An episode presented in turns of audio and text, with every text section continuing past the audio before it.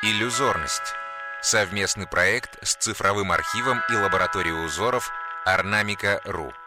Рассказывает создатель архива Мария Лалейт. Орнамент 13518. Круглая золоченая пластина с изображением фигуры льва. Конец XII века, Древний Новгород. Перед нами небольшая круглая пластина с дыркой посередине.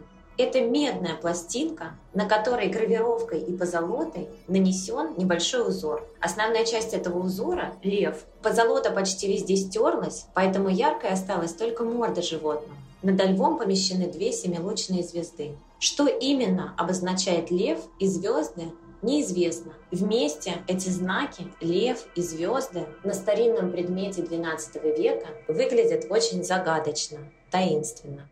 Творческая ассоциация от Никиты Кукушкина, актера.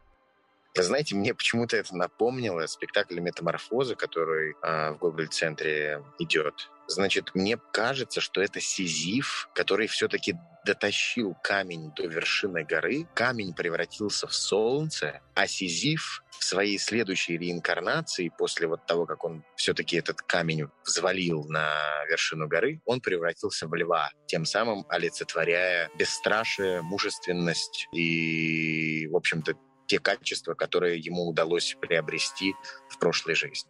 Изучить узор можно на сайте ornamica.ru podcasts.